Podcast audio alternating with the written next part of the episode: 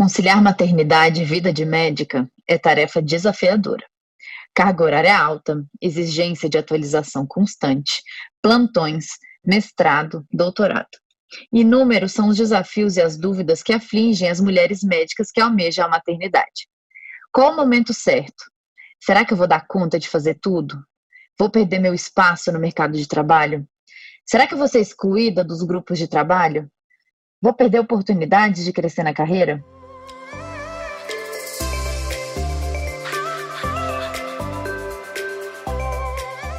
Olá, sejam muito bem-vindos ao podcast Neuronews, mais uma iniciativa digital da Neurorádio a fim de promover a democratização do ensino em neurociências, trazendo semanalmente conteúdo científico fresquinho e promovendo discussões descontraídas com especialistas da área.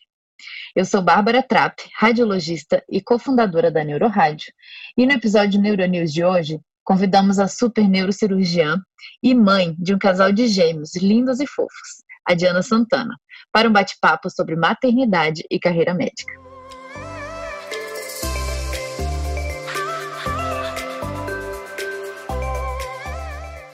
Oi, Diana, tudo bem com você? Muito obrigada por topar participar do podcast da Neurorádio. Para a gente é uma honra é, todos da Neurorádio ficaram muito felizes que você aceitou o convite. É, antes da gente começar um pouquinho a nossa conversa sobre maternidade e carreira médica, eu gostaria que você se apresentasse e dissesse quem é a Diana. Uhum. Foi um prazer, Bárbara, é, estar com vocês aí nesse podcast. É a primeira experiência que eu faço com podcast e eu acho que vai ser incrível e é um tema que realmente é, me interessa bastante, porque já que você me pediu para eu me apresentar, meu nome é Diana Santana, eu sou médica, fiz minha graduação em medicina na Universidade Federal da Bahia, fiz minha residência médica de neurocirurgia na USP, Atualmente eu sou doutoranda do Departamento de Neurologia da USP, trabalho aqui em São Paulo como neurocirurgiã nos principais hospitais da rede privada, no Sírio-Libanês, Beneficência Portuguesa, BP Mirante, e sou mãe de gêmeos. Eita! então, eu acho que realmente é um tema que me interessa bastante. Meus bebês vão completar dois aninhos agora em outubro, e realmente é um, um tema que permeia muito né, a minha vida, é, essa questão de conciliar, né? Ser mãe de gêmeos ser neurocirurgiã e conseguir manter né, uma carreira na medicina e uma carreira no estudo, né? Afinal de contas, eu estou cursando doutorado atualmente. Então, realmente é bem puxado, mas vamos lá para a nossa eu imagino. Foi por isso também que a gente, eu estava conversando com o pessoal, quem que eu vou chamar? A gente, na hora, a Diana, não é possível Dois, neurocirurgia doutorando, tem que ser ela. Diana, é, me conta uma coisa, como que foi a, a maternidade para você? Sempre foi um desejo seu ou foi algo que foi construindo ao longo do tempo? Bom, maternidade sempre foi um desejo meu, Bárbara. Eu sempre me imaginei mãe. Eu venho de uma família que é muito unida, muito carinhosa, muito assim essencial na minha existência. E aí é, eu tenho uma mãe que tem uma presença muito forte, um pai também que tem uma presença muito forte. Então, essa questão de constituir uma família com um núcleo é, de filhos, né? Porque uma família pode ser uma pessoa só, né? Mas a, o meu núcleo familiar eu gostaria que tivesse a inclusão de filhos, né? Nessa nessa nessa parte né, da minha vida, e então sempre foi um desejo, sempre foi algo que eu construí, sempre foi algo que eu nutri, e é, sempre me imaginei sendo mãe, e é, sempre coloquei na minha cabeça que eu ia viver isso junto com a minha profissão. Certo. É, você, as escolhas durante a profissão, aquilo que você queria, não, não, você não ficou se baseando assim, ah, vou me limitar de certa forma porque quero ser mãe. Não, vou conciliar os dois, né? Fazer ao mesmo Exatamente. tempo. Exatamente. Exatamente. Não, nada impediu que eu fizesse todas as coisas que eu desejava. Sim. E para isso tem que ter uma organização, eu imagino, né? Que você tem que ter uma organização muito grande, né? Como que foi no início, quando você estava gestante? Porque a gente sabe que carreira de neurocirurgião é muito corrida, você fica muito tempo em pé, né? São cirurgias uhum. é, que exigem muita, muita atenção, muito foco. Como que foi operar e levar a sua carreira de neurocirurgiã com um barrigão de gêmeos? Como que foi isso? Bom, é, na, na verdade, a gestação de gêmeos não foi uma coisa planejada, né? Foi uma surpresa divina. Eita! É, assim, eu é, desejava ter filhos, a, a gestação foi, um, uma, foi algo planejado, programado comigo, uhum. com meu, meu marido. Então, a gente é, assim, ele tinha, sempre teve também muito de desejo de ser pai, e aí chegou um determinado momento da nossa vida como casal em que a gente se sentia preparado do ponto de vista emocional, né? Do ponto de vista econômico, eu acho econômico, que eu acho que é uma coisa também que é muito importante para a gente Sim. que é profissional liberal, a gente ter essa organização financeira, porque a gente sabe que gravidez é, é uma caixinha de surpresa. Pode ser que a gravidez seja maravilhosa, que você consiga trabalhar do primeiro ao último dia de gestação, mas eventualmente pode acontecer uma surpresa no caminho e você precisar se afastar do trabalho, não por um motivo assim de desejo, mas por motivos de saúde. Então, uhum. Então, é importante esse, se for possível, obviamente, é, esse, esse planejamento anterior. Então foi algo que eu me programei, assim, é, me programei financeiramente, é, pensando, obviamente, que poderia acontecer qualquer catástrofe no meio do caminho, Sim. mas a minha gravidez foi muito tranquila, Bárbara, por incrível que pareça. É, os meus bebês eles nasceram com 38 semanas, que é o Olha que maravilha. Uhum. É, eu não tive nenhuma, nenhuma intercorrência na gestação. E eu devo isso muito também à orientação médica, né? Eu fui uhum. acompanhada por uma obstetra que foi minha ginecologista durante toda a minha vida aqui em São Paulo, foi minha mastologista. Então, você ter um profissional é, que seja habilitado e que conheça suas demandas e que conheça a sua profissão, isso é extremamente importante. Então, tudo que eu fiz ao longo da minha gestação foi com orientação médica e é, com controle de peso, controle pressórico, controle de dieta. Então, tudo isso me permitiu ter uma gestação muito saudável e me permitiu conseguir trabalhar até o finalzinho da gravidez. Eu trabalhei uhum. até 36 semanas Caramba. E eu fui, né, eu sou uma pessoa muito ativa, então, para mim, ficar dentro de casa, fazendo nada é algo impossível. Então, é, eu, eu parei de operar faltando um mês para as crianças nascerem, mas por uma questão mesmo disso que você falou, realmente a barriga ela fica muito grande, a posição uhum. na cirurgia é, às vezes fica um pouco desconfortável. Então, por orientação médica e por é, limites físicos, né, que a gente mesmo tem, claro. eu parei de trabalhar faltando um mês para as crianças nascerem, parei de operar, mas uhum. eu continuei fazendo consultório até 36 semanas, né? Porque eu me sentia bem, eu me sentia confortável, eu ia com minhas uhum. meinhas compressivas, minha cinta de apoio lombar. Ai, que e, Então, são essas as coisas que a gente tem de dica, assim, acho que é muito seguir, ter um profissional médico bom que acompanhe, né, o, a sua gestação Sim. e que te oriente para você ter uma gestação mais saudável possível. Também consegui é, fazer atividade física, malhei até 35 semanas ah, com um é profissional, ótimo. né? Uhum. Então isso dá, muda a disposição, muda a sua energia, isso deixa você realmente mais preparada é, quando você tem um corpo que está ali bom, a sua cabeça, apesar de estar tá fervilhando de emoções, assim, né, pela, pelas coisas novas que vão passar na sua vida, mas é, para mim foi extremamente importante estar ativa até o máximo que eu conseguisse. Sim, excelente.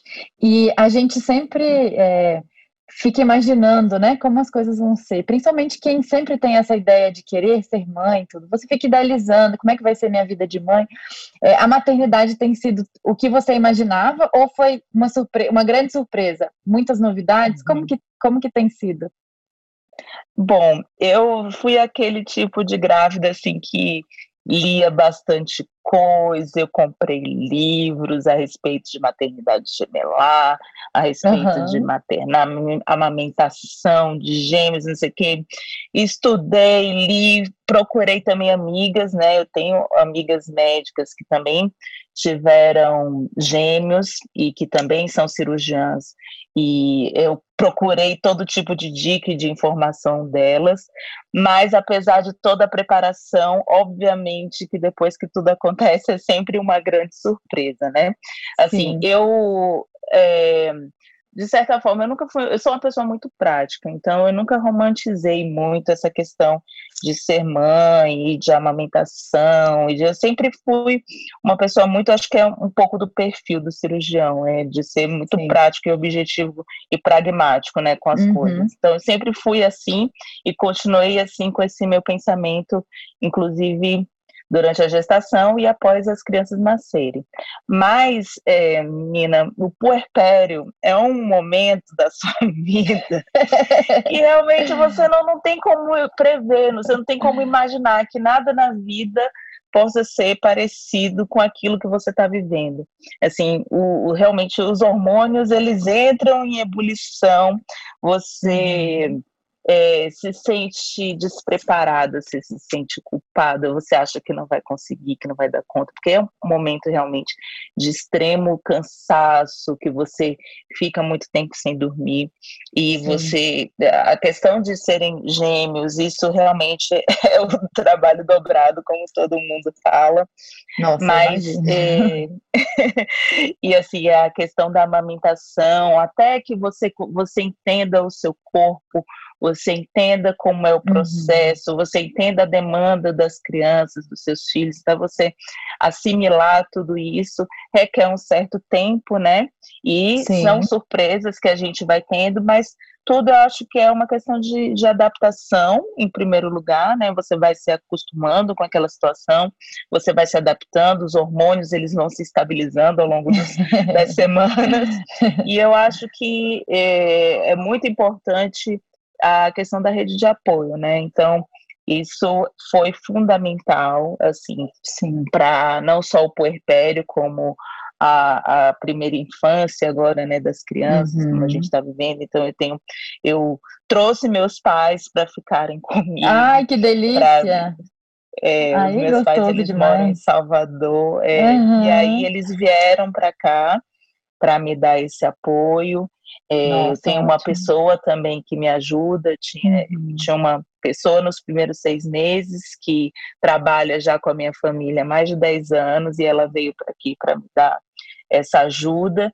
E aí depois eu chamei também uma outra pessoa que é quem está comigo até hoje e que é assim meu braço direito e esquerdo que é uma pessoa que você sempre pode contar é muito importante é, você ter esse tipo de ajuda numa profissão como essa que a gente tem.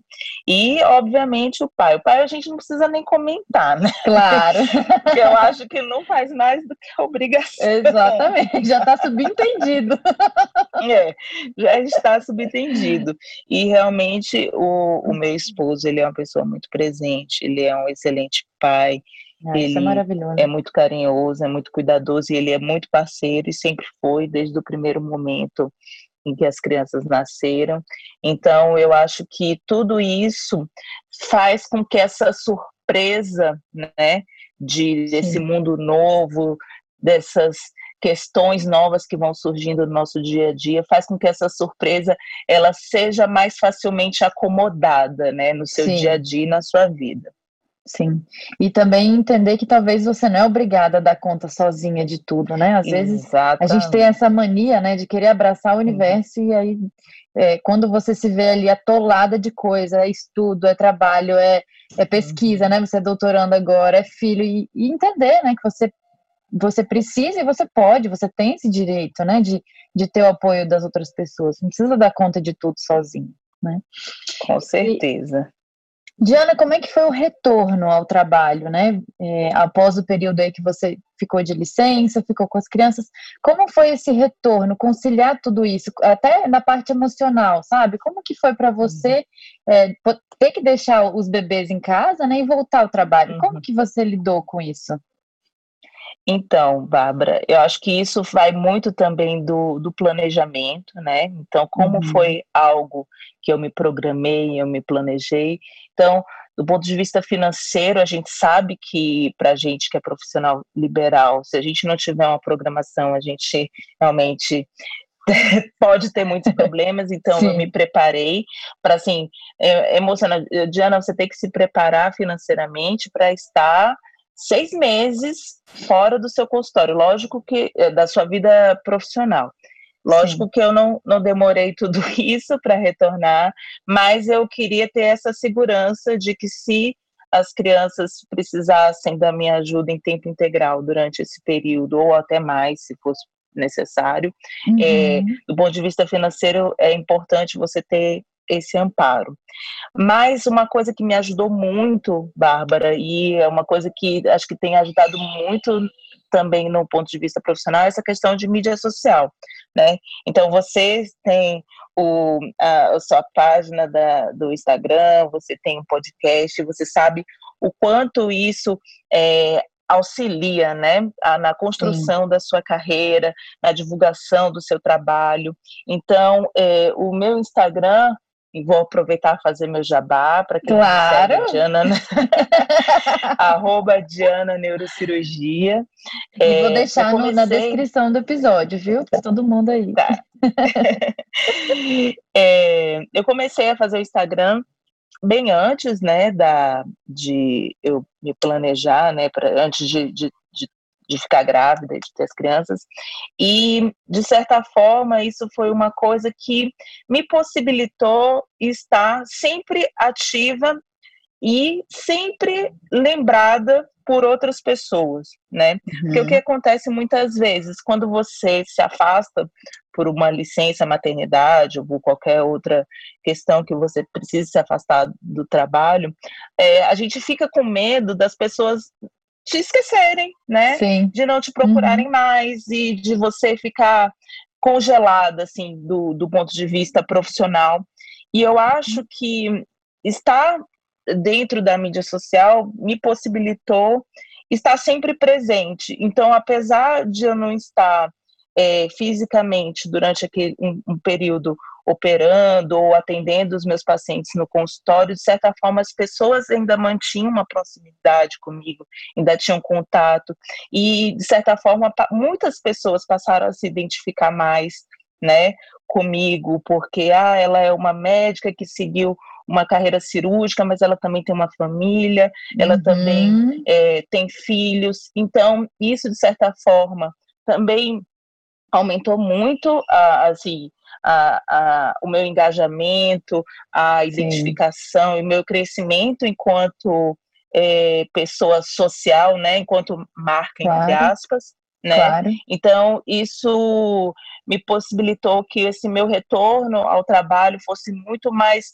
suave e, é, e que eu não me sentisse, de certa forma, entre aspas, prejudicada, né, por estar uhum. longe das pessoas porque eu não estava longe, né? Sim, então, nossa, é... Uhum. Não tinha parado para pensar nisso, não, né? Não, não tinha. Nossa, fantástico. E eu e a Ana, a gente até gravou um episódio sobre carreira médica, bem no início do podcast, e mídias uhum. digitais, uhum. né? E, e, é bem isso que a gente tava, a gente comentou e, e, sempre conversa sobre, que hoje em dia é praticamente impossível você dissociar, né?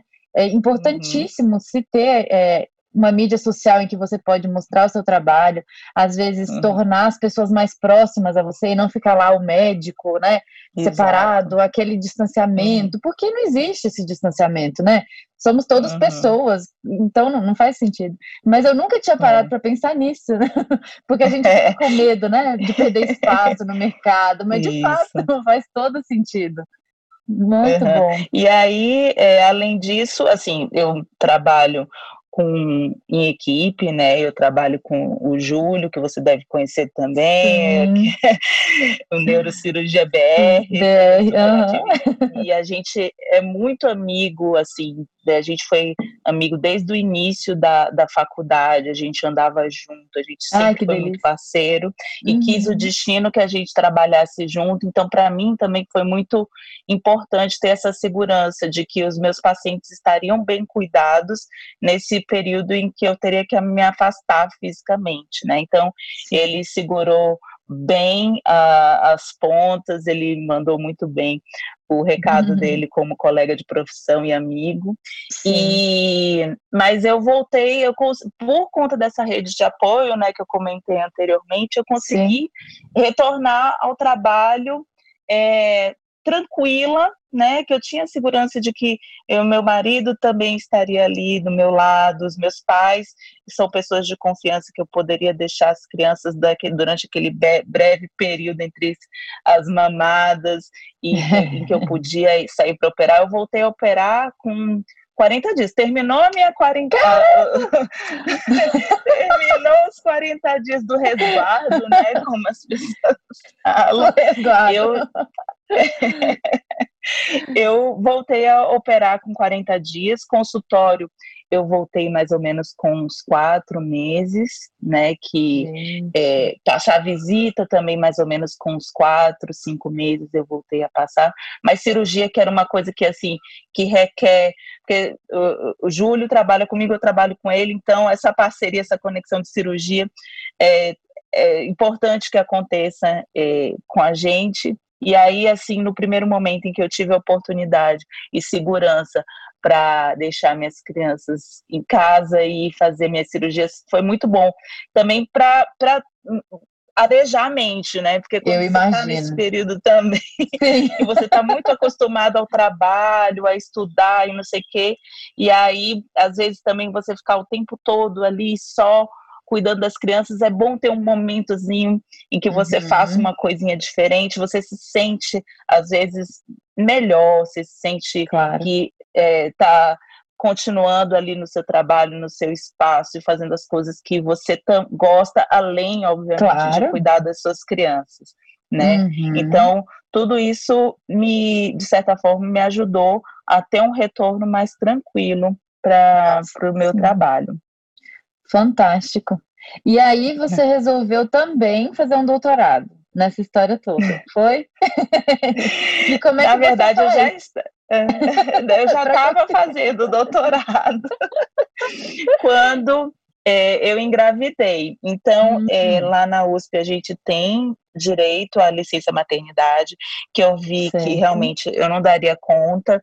É, quando uhum. eu estava, eu consegui adiantar muita coisa antes, né, de eu engravidar, Sim. da parte de coleta de dados e tudo. Então, isso ficou bem tranquilo para mim.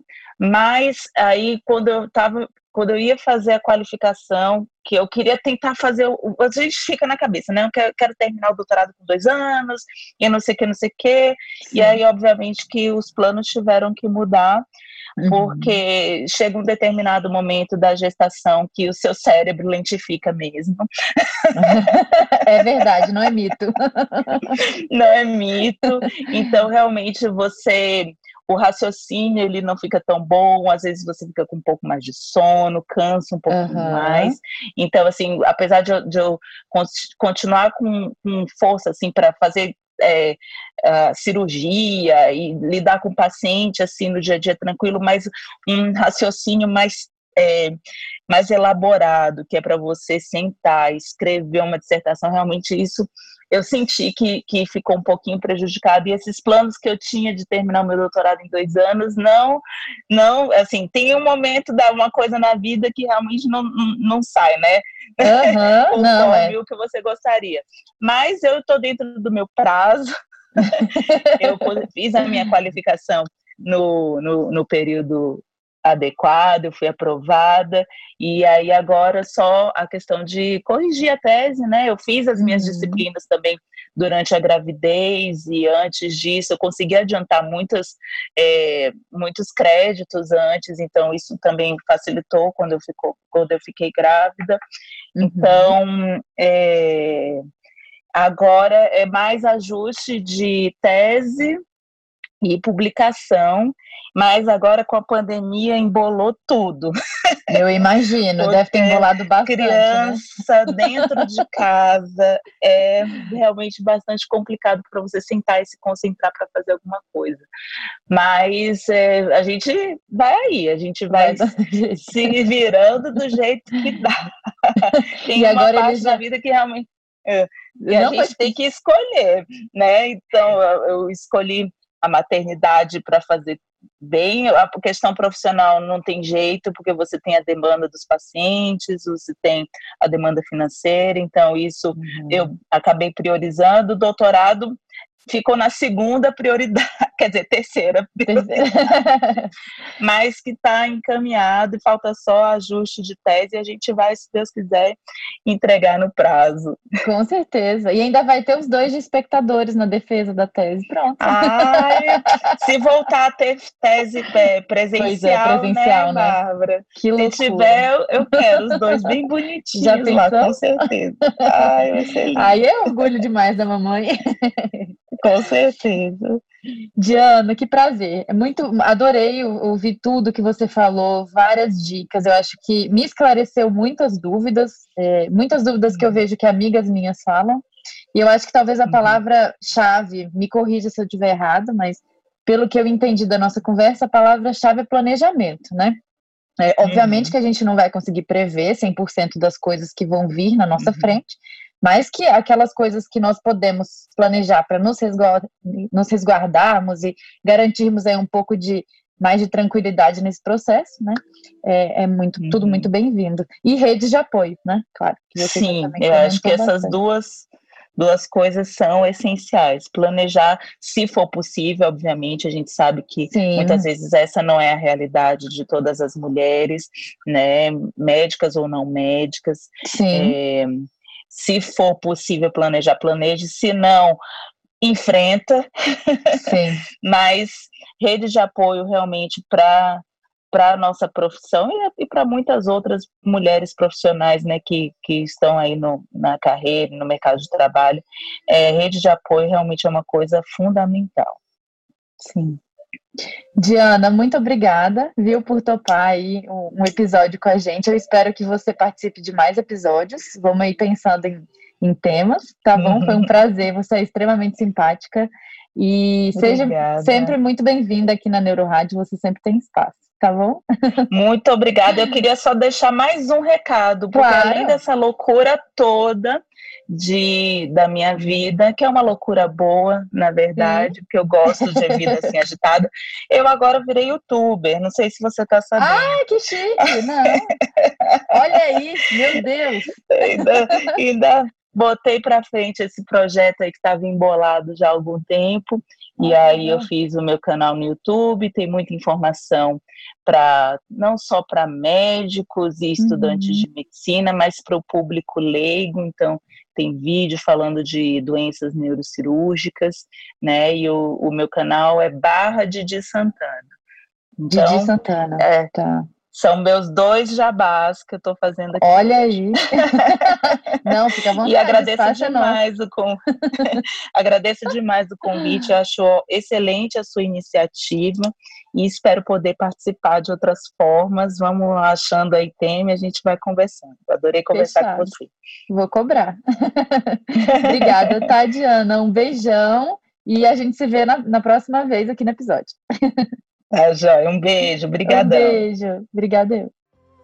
Bom, este foi mais um episódio do Neuronews, o podcast da Neurorádio, com a participação da querida Diana Santana, que nos presenteou com uma conversa super descontraída a respeito de maternidade e carreira médica. Se você quiser conhecer mais sobre o nosso projeto, acesse o site www.neuroradio.com Lá você encontrará o plano de assinaturas Neuronews, o blog free da Neurorádio e os nossos cursos online. Confira também nossa página no Instagram e canal do YouTube, com diversos conteúdos gratuitos. Dúvidas, críticas e sugestões são super bem-vindas e podem ser feitas através do e-mail equipe@neuroradio.com. Todos os links de acesso você encontra aqui na descrição deste episódio incluindo o perfil do Instagram e o canal do YouTube da Diana. Lembrando que temos episódios novos por aqui quinzenalmente às quartas-feiras e você pode ouvi-lo em sua plataforma preferida de streaming. Até lá!